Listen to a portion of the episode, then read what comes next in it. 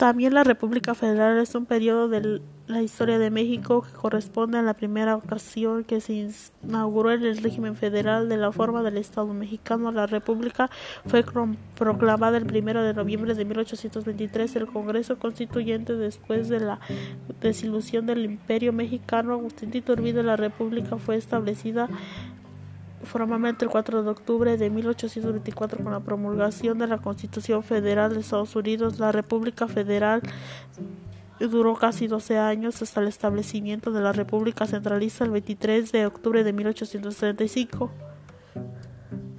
El primer intento federal de la historia fue en México fue experiencia corta caracterizada por, establecida por política social y violencia. La República gobernada por dos tribunatos y nueve presidentes José Miguel Ramón Aducado y Fernández y Félix.